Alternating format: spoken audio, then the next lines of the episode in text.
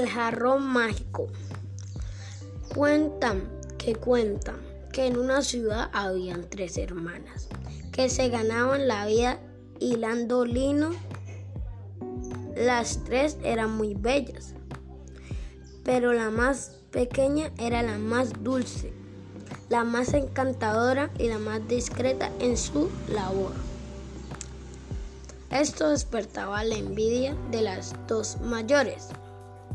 Un día, la hermana menor compró en el mercado un modesto jarroncito que le pareció lindo, lindo.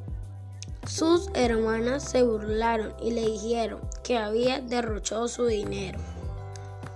Como consuelo, ella le puso una flor y lo ubicó junto a su rueca de hilar.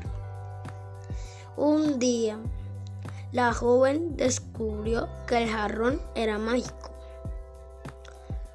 pero temerosa de que sus hermanas le tuvieran envidia, no les reveló el secreto. Cuando estaba sola, el jarrón. Oh, jarroncito mío, oh, jarroncito mío, pedía lo que se le antojaba y al punto lo tenía. Pero después hacía desaparecer todo. Vivía pobres ante sus envidiosas hermanas y ricas ante sí misma. Un día el rey de la ciudad organizó un gran festejo en su palacio y convocó a todas a todos los habitantes.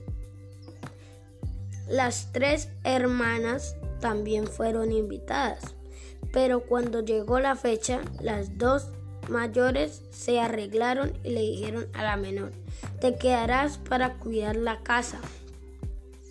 En cuanto se marcharon, el joven le dijo a su jarrón, Oh jarroncito mío, oh jarroncito mío, pido un traje de seda, anillos y ajorcas de diamantes.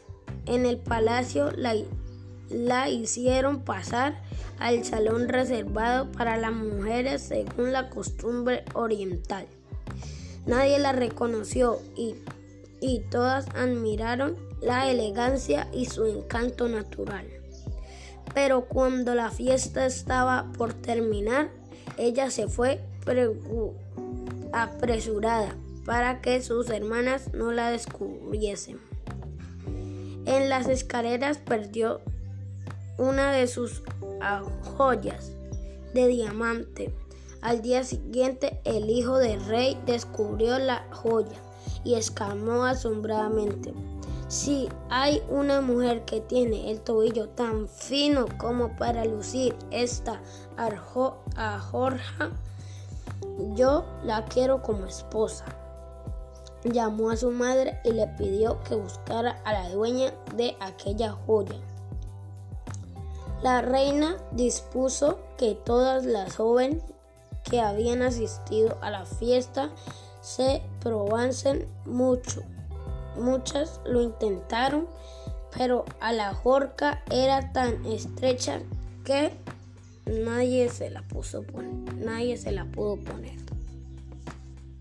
Y llegó la dueña de la joya y pudo ganarse y se casó con el rey.